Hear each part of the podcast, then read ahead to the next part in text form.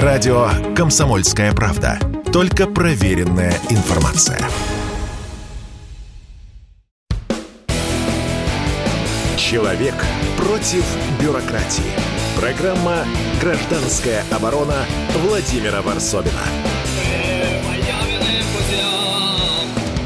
Наконец-то эфир не про то, что называется спецоперация, не про Украину. Я все ждал, когда за эти два месяца мы поговорим о настоящей человеческой жизни, которая все равно, несмотря ни на что, идет в, наших, э, в нашей стране. Люди, несмотря на то, что видят по телевизору, стараются жить своей нормальной, обычной жизнью, но, к сожалению, это получается все сложнее и сложнее. Я не знаю, то ли это дело в санкциях, то ли, может быть, вообще жизнь русская дошла до определенной точки.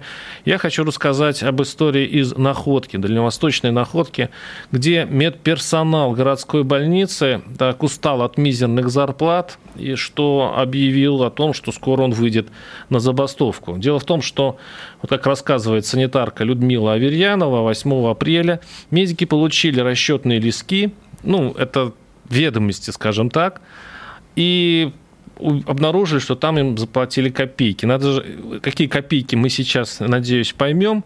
А, и почему, по большому счету, почему а, те люди, которые нам дарят жизнь и здоровье, получают такие маленькие зарплаты, до такой степени маленькие, что люди готовы выйти э, скажу так громко, на улицу, но, по крайней мере, забастовка – это тоже наше время, э, э, занятие рисковое. А, я Представляю нашего гостя, которым мы обсудим вообще эту проблему. Дмитрий Владимирович Салоников, политолог, директор Института современного государственного развития. Дмитрий Владимирович, здравствуйте. Добрый день.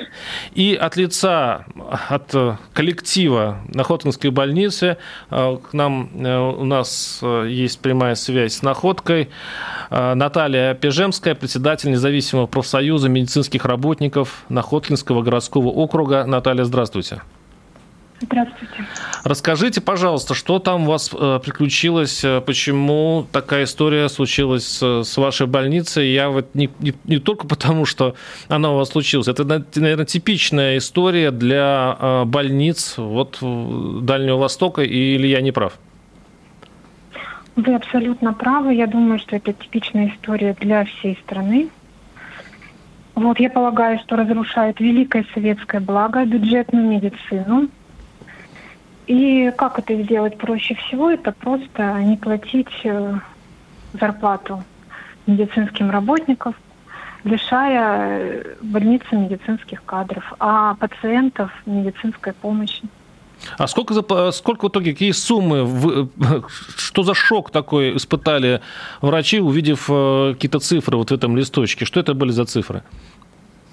Ну, дело в том, что мы уже больше года боремся за свои зарплаты. Мы 15 января 2021 года создали профсоюз и начали писать э, во все инстанции, э, президенту, прокуратуру, в Следственный комитет обратились, показали свои э, расчетные листки, табульки мы их так называем. Табульки, да-да-да. Да-да-да. Вот, и даже приезжали к нам прокуратура, Следственный комитет. Два раза от моего имени запросы делали депутаты Государственной Думы, за что им спасибо. Вот, но вот и ныне там. Я объясню сейчас. Дело в том, что в 2012 году э, по майским указам принятым э, мы должны были к 2018 году получать э, до 200 процентов врачи, а до 100 процентов средний медперсонал от среднемесячной э, зарплаты в нашем регионе. Угу. Вот. На что мы обратили внимание руководство нашей больницы. Тогда они ответили, что вы получаете, ну, в 2020 году они нам написали официальную бумагу, что врачи получают 89 тысяч, а средний медицинский персонал примерно 50 тысяч. Так, а на самом мы, деле? А, ну, а на самом деле, работая на 2-3 ставки, так как у нас страшный кадровый дефицит, мы доказали, то есть у нас есть бумаги, подтверждения, что примерно 65% это было в 2021 году э, значит, кадрового дефицита в нашей больнице.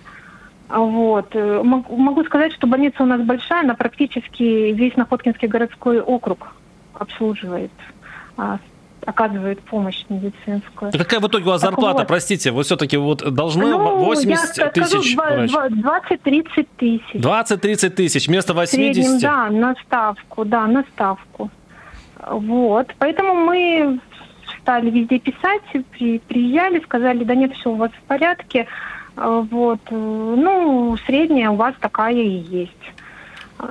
Тогда мы стали думать, то ли приписывают нам персонал медицинский, то угу. ли Где считает деньги? заработной да. плате, да, зарплаты руководства, которое там в 6 и в 7 раз превышает наши заработные платы. И даже написали генеральному прокурору такое заявление. Мы попросили, чтобы проверили а, нам объясняют, что значит, есть положение, которое принял э, ЗАГС Местная Дума Приморского края, номер 655 от 2019 года, в котором говорится, что вот, вот именно такие зарплаты мы должны получать. Ну, мы действительно их и получаем, вот эти копейки. Вот. А майские указы, которые стоят выше по... Ну, слова президента, по обещания президента, да. так. Да, конечно, сначала, значит, что у нас там, Конституция, федеральный закон, а потом слова президента, правда же? Вот, и оказалось, что на этот вопрос никто не хочет отвечать. То есть мы попросили возбудить либо уголовное дело, либо провести прокурорскую проверку и проверить, почему же положение местное нашего Приморского края о зарплатах бюджетников не соответствует майским указам. То есть они не не позволяют майским указам выполняться. Сейчас мы послушаем э, зав поликлиники Анну Карпову, то есть это по большому счету ваше начальство, которое свой взгляд на эти вещи. Послушаем. Во-первых, у него априори прием смешанный. Он, он должен принимать 3,68 э, часа детей, 3,37 он должен принимать взрослое население. Доктор уже тогда э, был нацелен на то, чтобы делать упор в работе на кожное новообразование. То есть он получил сертификат еще онколога. Тем не менее, он у нас не трудоустроен врачом-онкологом. Вот здесь у нас, к сожалению, с ним прения произошли. Он работает в дерматологическом отделении дерматовенерологом. На уровне регистратуры он решает, что он не хочет принимать то детей, то просто пациентов согласно его нагрузке. Он хочет принимать только с новообразованиями кожи. Мы с ним э, по этому поводу ситуацию разъясняли о том, что он должен принимать пациентов с любыми заболеваниями кожи, которые обратились на прием, либо даже здоровыми, которые хотят какую-то там справку получить. То есть это вход в его функционал. Олегу Александровичу мы предлагали быть трудоустроенным у нас врачом-онкологом. Он отказывался, потому что он понимал, что он будет работать с онкологическими пациентами не только кожной локализации. Своему руководителю, главному врачу еще в прошлом году в этом году я подавала норматив нагрузки, который Олег Александрович не выполняет даже на одну ставку. В среднем в прошлом году принимал меньше 10 человек в день. Норматив у него составляет не менее 23 человек первичных. Вот в этом как бы все и прения. А, я подала эту информацию главному врачу с предложением снять 100% от оклада стимулирующих, которых выплатно, потому что доктор по факту не выполняет нагрузку на одну ставку. Мы платим доктору зарплату на две ставки. Ну, э, идет речь о, видимо, зачинщике этого конфликта. Доктор, который, кстати говоря, я читал о нем, что э, вышел хирург из операционной, посмотрел на эту э, на табель зарплаты и плюнул и сказал, все, это я не могу на эти деньги, там 8 часов, по-моему, была операция, я не могу на эти деньги работать. Ну вот руководство больницы говорит о том, что, ну, на самом деле, это он виноват в этом, что получает так мало денег. Я так понимаю, что это касается не только него, но и всех остальных, кто там э, недоволен зарплатами. Э, вас, именно тех, кто недоволен зарплатами, руководство обвиняет, что вы плохо работаете. Я правильно понимаю, Наталья? Да, они еще год назад нас обвиняли, что мы плохо работаем, и поэтому у нас такая зарплата. Пытались уличить во лжи и вообще говорили, что это не наши табульки. Вот. Ну, мы это уже проходили, поэтому ничего нового сейчас я не услышала. Я этого доктора совсем не знаю. Вот, насколько я слышала от коллег, что он расплакался, не просто там бросил перчатки. Угу. 18-20 тысяч даже за одну ставку, врач-хирург, ну это, извините, совсем уж смешно. Сейчас на какой стадии у вас э, идет дело? То есть, правда, вы ли собираетесь забастовку объявлять, и э, многие ли врачи поддерживают это? вот в этой больнице? Это все-таки касается нескольких человек, бузитеров, или это уже консолидированная позиция врачебного персонала? Ну, про забастовку я ничего не знаю. Ну, здесь Первый такие новости идут. Слышу. А я новости, что пригрозили забастовкой. Я вот за что купил, за то продаю. Ну, вы, наверное, слышали чье-то мнение да. или чье-то высказывание. Хорошо. Я об этом ничего не знаю. Не, ну я имею в виду, врачи-то поддерживают вот эти требования повышения зарплат. Это, конечно, это ваша общая позиция? Да. Ну, конечно, мы боремся всеми законными методами. Поэтому у меня много сотни подписей под всеми бумагами, которые мы отправляем.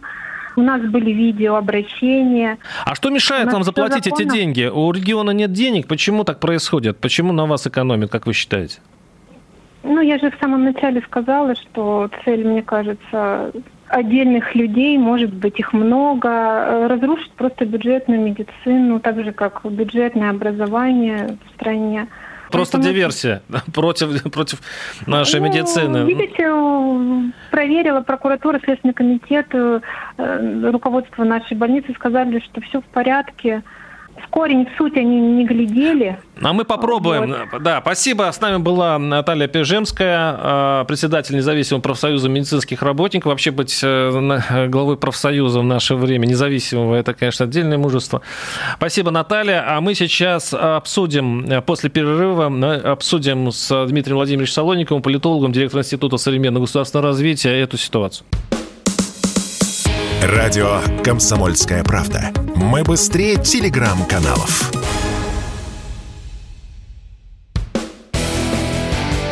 Человек против бюрократии. Программа «Гражданская оборона» Владимира Варсобина.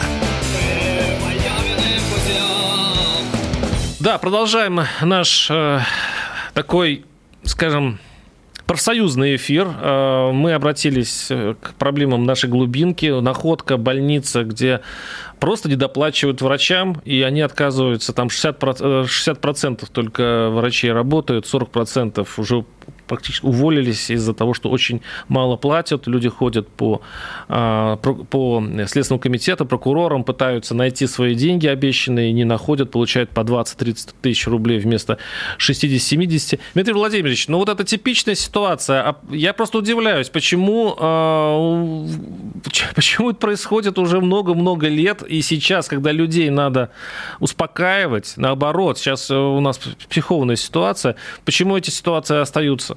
Почему государство за этим не смотрит? Нет, ну, государство за этим смотрит. И э, когда мы говорим о том, что недоплачивают, нам мой взгляд, нужно очень аккуратно с формулировками. Э, если прокуратура не находит нарушений, то значит доплачивают. А майские указы? Люди-то верят а, в майские указы. Ну, деньги не воруют. Да, майские указы, они тоже выполнялись на бумаге, возможно, не выполнены в данной ситуации. Обещали в два раза увеличить. Там, если раньше было 10 тысяч, сейчас стало 20. Увеличили в два раза, увеличили. При этом да, мы тоже это знаем по многим бюджетным ситуациям, как выполнялись майские указы. Нужно увеличить в два раза заработную плату, всех перевели на полставки, сохранили на руки получающиеся деньги. Точно такие же формально оклад увеличили в два раза. Майский указ выполнен, выполнен. Прокуратура придет, ну, формально, проверит, да. все нормально. Все. Так что с точки зрения там что недоплачивают, ну, наверное, нет. Уголовного преступления здесь, скорее всего, нет.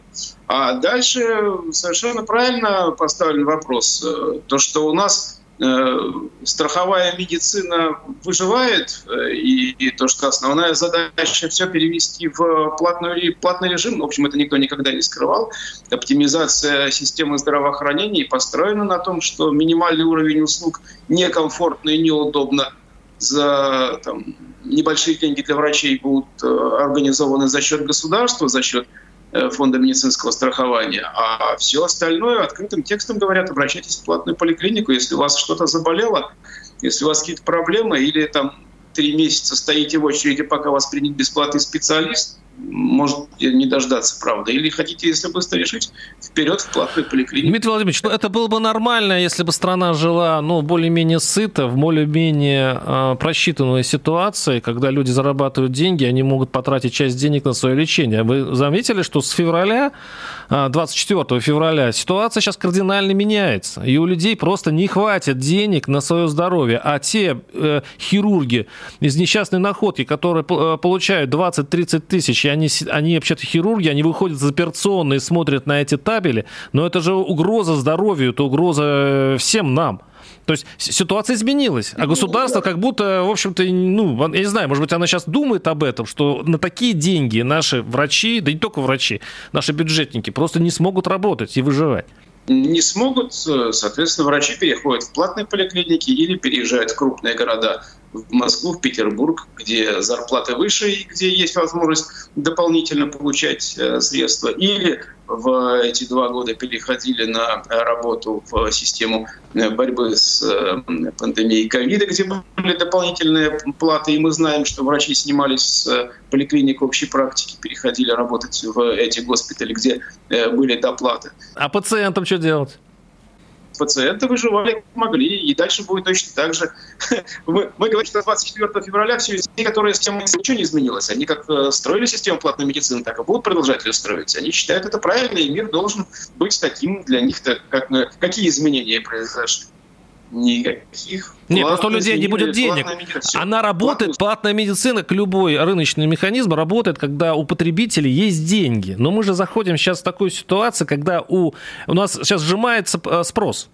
Сейчас все будут страдать, я имею в виду бизнес, от того, что люди будут экономить деньги, у них их будет мало. Сейчас э, нельзя просто перезанять в банке, э, взять кредит и погасить следующий кредит, да, то, то есть существующий кредит, потому что сейчас ставка просто э, фантастическая, и люди будут ужимать себя в расходах.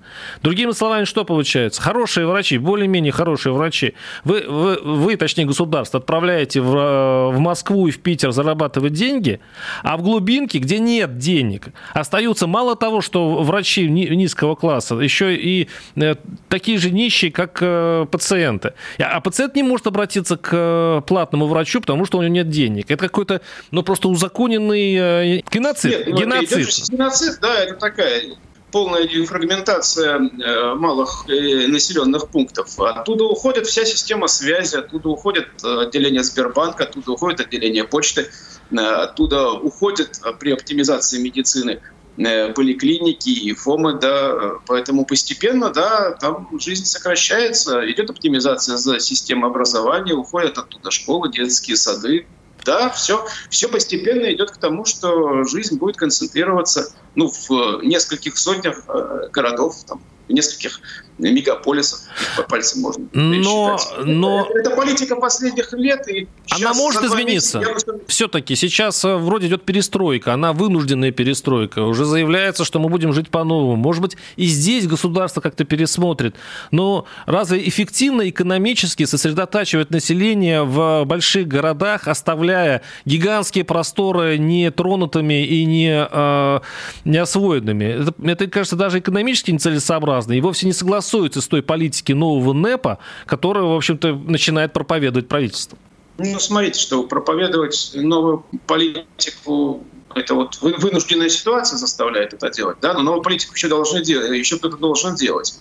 Пока что все кадры, которые формировали оптимизацию медицины до ковида, а, остаются в системе здравоохранения и сейчас. Они как оптимизировали тогда, так они находятся у руля системы здравоохранения на сегодняшний день что меняется? Люди с тем же мировоззрением, которое у них было в 15-16 году, точно так же прошли 19, 20, 21 и точно так же будет в 22 Ну вот они выросли, они с молоком матери фактически впитали необходимость именно рыночных коммерческих отношений. Везде, в медицине в том числе. Если поменять людей, будут люди с другим мировоззрением. Но есть у нас специалисты, которые умеют строить современную медицину с другим мировоззрением.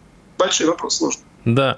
Леонид Владимирович, а вы заметили, да, когда мы общались э, вот с э, главой профсоюза из Находки, она сильно испугалась, когда я сказал слово «забастовка». Действительно, были такие новости из Находки, что, что врачи, э, в общем-то, подумывают об этом, но вот этот испуг этой женщины мне это запомнился. Почему? Потому что а какие вообще варианты защиты своих прав есть у людей на местах, когда они сталкиваются с такими проблемами? Когда прокуратура смотрит, смотрит, все в порядке. Когда э, ведомства областные приходят и говорят, а что вам еще надо? Вот есть у вас 20-30 тысяч, и, в общем-то, радуетесь. Что делать в этом случае людям? Ну, кроме того, что вы сказали, собирать вещи и уезжать. Забастовка... В этом э, отношении забастовка в системе здравоохранения не предусмотрена, и как, конечно, перестанут оперировать больных, и люди будут умирать. Ну, тоже верно, да. Их будут санитары привозить на да, врач не вышел. Но это не оказание помощи, это уголовное преступление. Поэтому нет, тут забастовка, конечно, нереальна. А с точки зрения, что можно сделать, действительно создавать профсоюзы, Э, заниматься околополитической деятельностью, голосовать за иных кандидатов, может быть, менять систему власти в э, крае. А если отвлечься все-таки от этой истории, поговорить вообще о э, гражданском обществе вот в нынешней ситуации, вы как прогнозируете, Дмитрий Владимирович, есть ли вариант, когда вот такие случаи, такие конфликты, ну, пробудят людей в том, чтобы они жестко оставили свою, свою ну, честно говоря, уже похудевший кошелек. Готовы ли люди все-таки, несмотря на то, что сейчас происходит с внешним периметром страны, э, как-то заняться пикировкой с властью для того, чтобы как-то выжить? Сейчас нет. Сейчас, ну, по всей социологии, конечно же, которую мы видим, а других данных у нас нет. Наоборот, идет консолидация, конечно, населения вокруг руководства страны. Это естественно в ситуации внешней угрозы. И э, говорить о том, что сейчас будет всплеск оппозиционной активности, забастовочного движения, уличной активности, наверное, нет, не приходится. Этого сейчас не будет. Э, это обычно происходит в ситуации, когда все спокойно, все хорошо, жизнь там становится чуть хуже, или там ожидание жизни становится чуть хуже, да, тогда идет активность политическая. В ситуации вот такой напряженности она очень маловероятна. Это должно очень сильно что-то измениться в государстве, там люди должны очень сильно почувствовать падение уровня жизни, отсутствие перспектив позитивного будущего, чтобы начать э, свою оппозиционную политическую активность. А, сейчас а, нет, сейчас не будет. А я к этому и веду. Ведь, собственно, сама ситуация предполагает, что упадет, э, да и правительство, собственно, не скрывает такие прогнозы, что упадет уровень жизни достаточно серьезно к концу года. И я вот хочу понять, как на это отреагирует э, общество. Но это мы не знаем еще, как это реагирует. Давайте доживем, посмотрим. Никто не знает, что будет за падение. Да, если будет там, массовая безработица в связи с все-таки реальным закрытием э, производств и производств, которые принадлежали западным компаниям, и отечественных производств, которые зависели от поставок комплектующих оборудования, материал, расходных материалов из-за рубежа, и если это не удастся запустить э, с новым экспортным циклом, тогда, да, конечно, серьезное падение уровня жизни вызовет без, без опять же, какой-то позитивной перспективы, вызовет э, не, Пока этого нет. Реально санкции западные уровня жизни в стране не коснулись, э, падение э, доходов домохозяйств не произошло, пока спокойнее. Спасибо. С нами был Дмитрий Владимирович Солоников, политолог, директор Института современного государственного развития. А мы после э, большого блока новостей пойдем дальше. У нас есть еще много событий. Радио «Комсомольская правда». Никаких фейков, только правда. Человек против бюрократии. Программа «Гражданская оборона» Владимира Варсовина. Продолжаем э, наше путешествие по регионам, по их проблемам. Мало кто их замечает из-за этого украинского шлейфа, но сейчас мне вот э, я заметил Старовой-то, Курская область, губернатор Старовойт. Я не знаю, вот эта осатанелость э, наша общая, она, наверное, передается чиновникам. Но вот послушайте, он предложил добавлять краску сероводорода в систему центрального отопления, это губернатор пригрозил, для того, чтобы жители многоквартирных домов перестали из нее воровать воду. А, заявление вызвало, конечно, бурю эмоциональной реакции в соцсетях, в том числе и острую критику губернатора. Эксперт напоминает, что в области уже были проявления народной любви к губернатору в виде специфических флешмобов.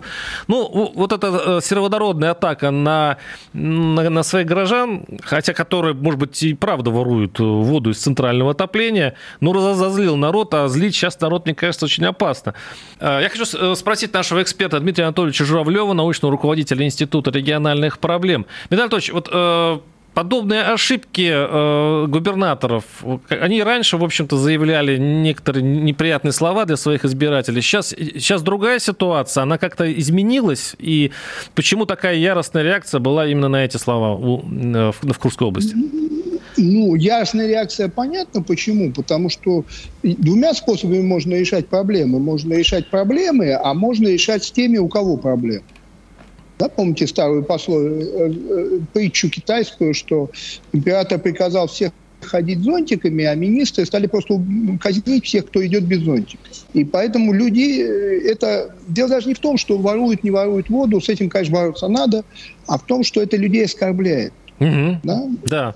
И происходит оскорбление человека. То есть ты заведомо человеку говоришь, я знаю, что ты будешь воровать, и я сделаю все, чтобы ты не воровал. Я не сделаю так, чтобы тебе не надо было воровать. Я сделаю так, чтобы у тебя не было такой возможности. Да? И это ошибка. Это ошибка не конкретно по воду, но, в принципе, у многих губернаторов есть, потому что губернатор российский, он не политик. Отчасти это так, в общем, и правильно, потому что кто такой губернатор? Это главный по автобусам, по севу, по зарплатам, а отнюдь не политик. Но вот беда в том, что у нас он должен быть и то, и другое. Он должен быть и администратором, и политиком одновременно. Он должен понимать, как слово его отзовется. Очень часто в России этого не происходит. Он привык к тому, что он такой первый секретарь обкома. Да? И, может быть, он хочет самого хорошего, тот же Старовой. Но когда он так формулирует, он вместо того, чтобы улучшить ситуацию в регионе, он ее фактически ухудшает. Дмитрий Анатольевич, а скажите, сейчас э, ситуация изменилась э, с восприятием слов чиновников? Может быть, э, люди, как-то у нас эмоциональное состояние другое? Ведь так? Нет, эмоциональное состояние другое, чувство оскорбленного достоинства – то же самое. Да, я понимаю, что в условиях, ну, так скажем, вежливого усложнения ситуации что-то можно простить да, например, какую-то проблему. Вот понятно, что час не до ее решения, к сожалению. Но простить не оскорбительную формулировку людям труднее, потому что это же не рационально, это эмоционально не потому, что это формулировка вот вина этого губернатора. Ну, это понятно, да. Но вы сказали, что сейчас э, важно для губернаторов быть не только технократом и, и человеком, исполняющим разные технические задачи, но и при этом политиком. Э, сейчас роль губернатора в связи с э, падением уровня жизни и вообще непонятно, что будет буквально через пару месяцев. Сейчас вся страна стоит вот в, перед тьмой, да, может, непонятно ее будущее. Какая роль сейчас у губернаторов? Но он все равно остается и технократом тоже, потому что если еще и автобусы ходить перестанут, и продовольствие в магазин перестанут доводить, будет еще хуже. Но поэтому он должен быть и политиком, то есть человеком, умеющим общаться с обществом. Да? Вот наши губернаторы много лет без этого обходились. Вот больше не удастся. И это они должны понимать. Кстати, есть такие губернаторы, как ни парадоксально, в первую очередь почему-то на Востоке, на Севере, которые это понимают. Да? Которые готовы. Или вот как бы сложно ни была система общения у нас в городе, все-таки город огромный, люди разные, люди с разным восприятием жизни. Но согласитесь, что несмотря на то, что митингов в городе нет каких-то таких провластных да, сейчас, но система коммуникации городской власти, э, я имею в виду Москве, с обществом, она все-таки есть. Да? Но я понимаю, что Москва особый город, тут много специалистов, здесь богаче жизнь. Но ведь в действительности есть, я говорю, регионы и далекие от Москвы, где коммуникация власти с обществом есть, и она выстроена. Да? Как вы элегантно похвалили Собянина, я, честно говоря, не очень вижу эту коммуникацию, правда. Где, а вы, вот где вы ее этом, заметили? В этом, э, в этом, может быть, ее... Я не шучу, вот то, что я сейчас скажу, будет выглядеть как шутка, это не шутка. В этом ее сила, может быть. Понимаете, если он начнет вылезать из всех утюгов, мы это уже тоже проходили. Это был Леонид Ильич Брежнев, да, это, как программу «Время» называли, это все о нем, немного о погоде. Ага да, но он отвечает на какие-то, псих... на какие-то запросы, технократические запросы людей. Не на все, у нас куча проблем в городе. Нельзя сказать, что в Москве вот рай земной наступил, да, но на вопросы какие-то по э, системам поддержки он отвечает. Посмотрите, порой даже до занудства вот идет материал. Вот мы сделаем вот это, вот это, вот это, вот это, вот это, вот это и вот это. Да? А это то, что люди хотят услышать. Да что вы говорите? Другой... То, есть, они просто это все будут слушать? Раз что... видеть, смотреть, а, видеть. конечно. Он не лично выступает, это текст, тексты. Но при этом, я говорю, проблем в городе все равно много. Их э, вряд ли станет меньше. Но, точнее, главное, чтобы их не стало больше. Дмитрий Анатольевич, а сейчас идет речь даже о другом. Сейчас э, вы говорите, что они должны быть политиками, слушать людей, не допускать таких оскорбительных, как Старовоид, вы, э, слов. Но сейчас вообще говорят об отмене выборов губернаторов. А вот сейчас вы уже... Знаете, вот э, и поэтому... Эта история и поэтому Это они... загадочная. Подождите, я, я просто да, да, доскажу, Ой, да, простите, в, чем, в, чем, в, чем, в чем там еще э, значит, э, значение для населения. Если раньше они каким-то образом влияли на, ну, хотя бы приходили на участок, э, голосовали за конкретного человека и чувствовали себя как-то, ну, привязанным к нему, потому что голос-то отдан был за этого человека или против, не знаю, кто-то спросил их мнение. Ну, да. Теперь этих мнений спрашивать не будут, ну, судя по тому, к чему мы идем. И вот эта роль политики политика превращается действительно в какую-то вот галочку, что просто хозяйств поставлены где э, сверху, без всяких обязательств перед населением. еще хуже. Вы очень мягко говорите. Вы смотрите с одной стороны, а я как политолог немножко с другой стороны смотрю. Он же, если его не избирать, то должно быть либо назначение, да, либо, как многие предлагают, избрание парламента регионального. В этом случае ситуация будет гораздо хуже, чем та, которую вы описали. Потому что не только люди перестанут отвечать на вопрос, зачем им это все надо, да? Но и сами губернаторы окажутся в очень интересном положении, потому что э, ветвей власти не будет. Да? Если сейчас у нас палка перегнута в сторону исполнительной власти в регионах, губернатор ключевая фигура, законодательное собрание все-таки ну, не ключевая, так дипломатично говоря, то в случае избрания парламентами э, я боюсь, что ослабнет обе ветки этой власти. А сегодня это, это слишком дорогое удовольствие. Да? То есть губернатор не только не будет зависеть от избирателей, он будет зависеть от местных э, депутатов, которые, давайте честно скажем, связаны с местным бизнесом. И не факт, что это будет сильно лучше. Боюсь, что это даже будет, может быть, хуже. Единственное, что в этом случае мы получим экономию денег на избирательную кампанию. Но еще мы получим э, спокойствие федерального центра, который так сейчас э, достаточно много проблем на, в, Украине. Поэтому они не хотят еще как электоральный, кажется, да, электоральный процесс каким-то образом. Кажется, да, это да. спокойствие будет видимым только внешне. Еще раз повторяю, ситуация так запутается, когда законодатель станет избирать исполнительную власть сам, да, что нам сегодняшняя ситуация покажется простой и ясной. Это очень опасный путь в нашей ситуации.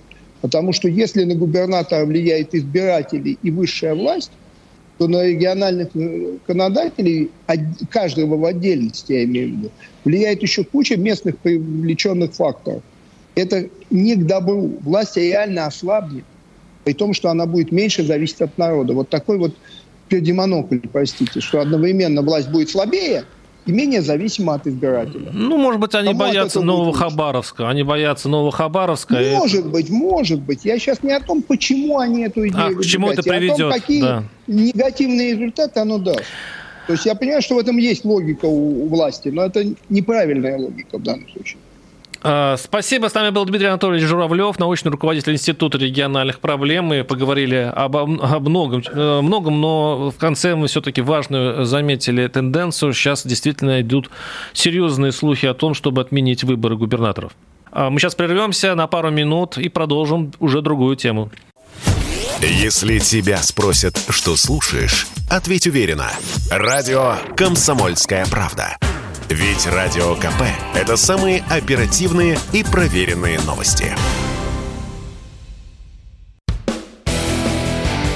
Человек против бюрократии. Программа «Гражданская оборона» Владимира Варсобина. Интересно, что сейчас вопрос, что на самом деле происходит в глубинке, каким образом этот кризис, который идет на нас как цунами, э, затрагивает, сейчас влияет на обычную городскую жизнь. Э, я вообще Москву и Питер как-то отодвигаю вообще от анализа, потому что это, это, это какое-то кривое зеркало. Они живут по своим законам. И я, мне больше всего интересует, как глубинка реагирует на это все. Если безработица, если э, дикое повышение цен, или оно не такое же дикое или терпимое, если э, пустые прилавки, э, как люди вообще смотрят в будущее. Мне вот это очень важно, и я готовлю цикл материалов э, именно об этом. Я все жду просто момента, когда это все э, проявится достаточно четко, чтобы это все схватить и как проанализировать. Я пытаюсь это сделать, и сейчас поэтому я, мы с вами все отправимся почему-то в Саратов. Вот даже не спрашивайте, почему, потому что если э, взять сейчас информационные ленты и посмотреть, ну, там завод обанкротился, здесь завод обанкротился. Но и мне, э, во-первых, Саратовская область, она прекрасна тем, что там есть город Балашов, мой любимый. Это такой вот слепок русской жизни. Я часто люблю приехать, приезжать туда и смотреть оттуда на настоящую Россию. Не буду говорить почему, это просто город моей мечты. Мечты э, литератора, который описывает русскую жизнь. Но сейчас поговорим вообще о Саратове, как о таком маленькой России, в которой происходят какие-то а, процессы. И мы сейчас на связи у нас наш э, редактор газеты «Комсомольской правды» в Саратове Антон Угольков. Антон, привет. Здравствуйте, Владимир. Антон, вот э, я вот сейчас читаю то, что у вас там происходит. Э, обанкротился э, Саратовское акционерное производственное коммерческое общество «Нефтемаш». Э, у вас троллейбусное предприятие, которое изготавливало троллейбусы, тоже признано банкротом. Это все в течение буквально нескольких недель. Э, это, вообще-то говоря, долгоиграющая история. Я думаю, что банкротиться они начали не сегодня, а это было давно. Но что сейчас происходит вот в, в обычной саратовской жизни? Да, действительно, эти история с банкротством этих заводов началась давно. Я не думаю, что повлиял на это кризис. Вот. Что касается текущей жизни, конечно, отразились и санкции, скачки валют. Э, если взять прилавки, про которые вы говорили, тут у нас, да, пропадал недавно сахар, э, но беспокойные люди закупили, сделали свои запасы, и вот уже несколько недель сахар вернулся в магазины. Цена стала немножко выше, э, процентов на 20. Вот. Сезонно повышаются овощи сейчас, но не скажу, что отличается от скачков цен в прошлые годы.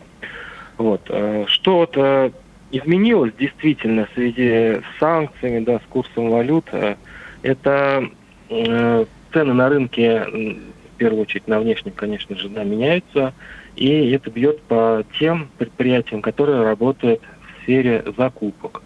Э, то есть э, работает по законам 44-му, 223 Ну, я тут я объясню, чтобы было понятно. Смотрите, все, что мы э, видим в, в бюджетных учреждениях, это больницы, поликлиники, ну, и все-все-все, включая там, и даже, мне кажется, э, строительство и транспорт, все это проходит через закупки. То есть государство на свои бюджетные деньги объявляет тендер, объявляет аукцион, и кто-то выполняет какие-то работы строительные или э, поставляет в больницу лекарства и так далее, они участвуют в этом конкурсе. Сейчас большие проблемы с тем, что, что цены государства, которые оно хочет купить, эти услуги или товары, они уже не рыночные, потому что цены ушли уже вперед, и никто не хочет, ну и мало уже кто хочет из фирм поставлять оборудование, лекарства и прочее а, вот за такие деньги. Я правильно описываю эту ситуацию?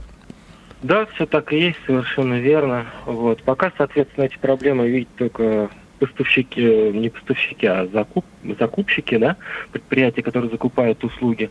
Но в дальнейшем, э, конечно, может привести к проблемам в различных сферах. Вот у нас э, есть крупнейшая в области энергетическая компания, у нее сорвалось несколько аукционов, угу. и, соответственно, идет разговор, что у них э, ставится под угрозу реализация э, в исполнение своей инвестиционной программы.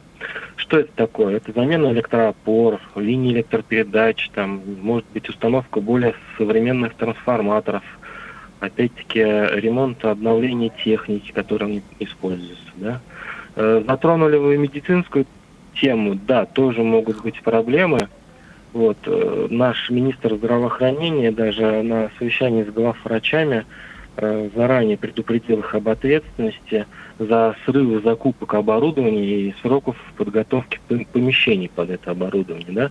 Но, правда, здесь он ругал руководителей в первую очередь за то, что они затянули подготовкой документации, а про срывы закупок из-за роста цен пока не было информации. Но пока по статистике э, чуть ли не половина всех аукционов срываются. И сейчас надо или менять законодательство, которое бы не позволяло э, вот, поставщикам это делать, или все-таки отпустить цены. И ну, таким образом у нас, э, ну что начнется, массовое уже несдерживаемое подорожание. То есть сейчас правительство получается перед выбором. Или она держит цены, и при этом получится дефицит – то есть у нас будут в дефиците лекарства, будут э, в дефиците э, врачебные услуги, я не знаю, в транспорте у нас будут выходить старые побитые троллейбусы или автобусы сто раз перелатаны. Или э, отпустить цены, и в этом случае у нас будет всего навалом, но только за гигантские бешеные деньги у нас будет просто страшная инфляция. Ну, возможно, не совсем так. Здесь просто процедура закупки предполагает Э, соответственно, исследование рынка, и пока это исследование проводится, цены уже шагают вперед. Ну, в целом, да, как-то вот так вот. Я, кстати, был вот. не, недавно в Волгограде, ну, это, по крайней мере, если с Москвы смотреть, то, в принципе, в вашем регионе. В вашем да, районе. Саратов, Волгоград примерно похожи. Да. да. И там э, таксисты мне э, говорят, э, у них главная проблема не, э, нельзя заменить детали. То есть э, да. проблема, даже масло, говорит, э, масло э, подорожало в два раза. Импортное да, масло. Есть, есть такое, есть такое. И они, они просто не да. знают, что делать, потому что вот они сдают э, в сервис э, под, под гарантию, гарантированную машину, а там, говорят, э, говорят, нет, родных деталей нет. Вот это большая проблема сейчас? Есть такая проблема, действительно. Примеров хватает и из коммерческих организаций. Как раз недавно я Э, проводил э, собственное мини-исследование, скажем так, да, и беседовал с представителями автомобильного бизнеса э, и официальными дилерами в том числе, и, скажем так, мелкими предпринимателями, ну, может быть, там, в том числе с теми, которые вот в гаражах буквально работают, да. В конце февраля, когда началась, так сказать, эта история с санкциями, э, перестали приходить запчасти для автомобилей полностью. Да, за несколько недель это решилось. Сейчас э, детали закупаются, приходят э, дольше, чем раньше, но приходят. Но цены выросли действительно в среднем в два раза. Не так давно у нас рубль отыгрывал, да, у доллара, и цена доллара э, возвращалась плюс-минус э, сопоставимо к э, началу года. И немного дешевели э, детали, но только те, э, которые не, не были поставлены официальными дилерами, то есть аналогами, uh-huh. да, корейские, белорусские, вот, но не так сильно дешевели, как подорожали. То есть пока цены остаются высокими и поставка, логистика трудная.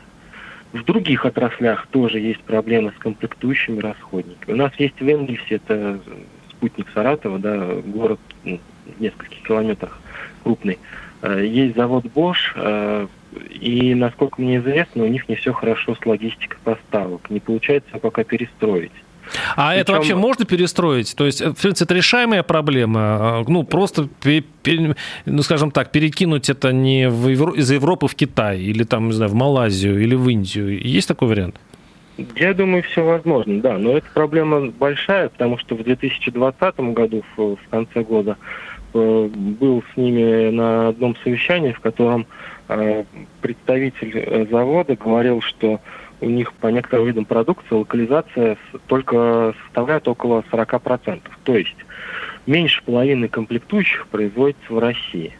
Да, но на какой-то объем этот процент вырос за последние полтора года потому что отечественные комплектующие за стоимостью валюты э, дешевле, и завод вел э, целенаправленную работу по их замене отечественными э, аналогами. 20 год, я сказал, 40%, э, 19 год у них же 25%. Mm-hmm. То есть растет наоборот. Э... Да, но э, как они сами говорили, что они заменяют пластиковые детали штампованные, там, электрические моторы, да, вплоть ведут работу по замене компонентов. Вот, но э, некоторые электронные компоненты э, очень сложно заменить э, российскими. Может быть, кто-то помнит незначительный эпизод в советской истории. Да, нам одна маленькая страна прекратила поставлять вольфрам, а тогда были только лампы накаливания, и, соответственно, лампы на... все заводы в Советском Союзе встали. Э, за два, и не ошибаюсь, три месяца э, был разработан там специальный сплав, который оказался лучше вольфрамового, да, и появились тогда впервые лампы накаливания на 250 ватт. Сколько займет этот э, процесс перехода на, на российские компоненты? Вопрос открытый. Но история с лампочкой, честно говоря, вот воодушевляет. Спасибо, что нас не убивает, делает нас сильнее. Э, с нами был Антон Угольков, редактор газеты «Комсомольская правда» в Саратове. Э, и с надеждой на будущее. Владимир Варсобин. Услышимся через неделю. До свидания. Программа «Гражданская оборона» Владимира Варсобина.